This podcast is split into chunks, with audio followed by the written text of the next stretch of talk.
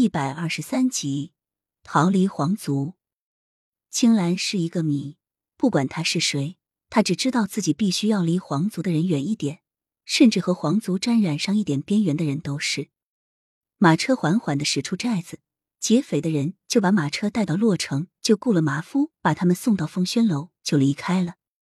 正是大白天，凤轩楼里除了昨晚留夜的客人外，也没有多少人。归公见老鸨买的妓女们又被送了回来，忙一路小跑，将这个消息告诉老鸨。本愁眉苦脸的老鸨见姑娘们又回来了，命人将马车拉到后院，自己亲自迎接姑娘们的到来。这凤轩楼是洛城有名的妓院，凤轩楼的姑娘们一个个都是从小被训练出来，特别的有手段，很讨男人的欢心。这次过来的姑娘们都是刚刚被挑选出来的。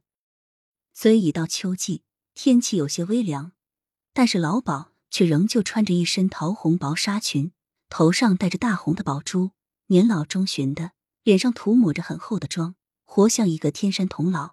说好听点就是装嫩。老鸨一边挥舞着手中的方巾，一边对下来的每个姑娘评头论足一番。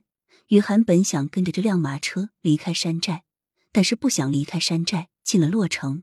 他就无法从这辆马车脱身了，尤其是到了这风轩楼的后院中，打手归功老鸨，一应俱全，他想离开是不可能的了，只好硬着头皮给老鸨检查，问东问西。雨涵很害怕被人认出来自己是失踪的于飞，只能低着头，用头发遮掩住自己的容貌。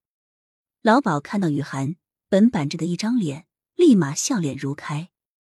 这姑娘长得可真是纯美清丽。身上还带着蛊惑人的魅力、高贵气质，这要是好好培养，必定会成为继齐都的苏妹第二名妓。快给这位姑娘安排个上房，好好歇息着。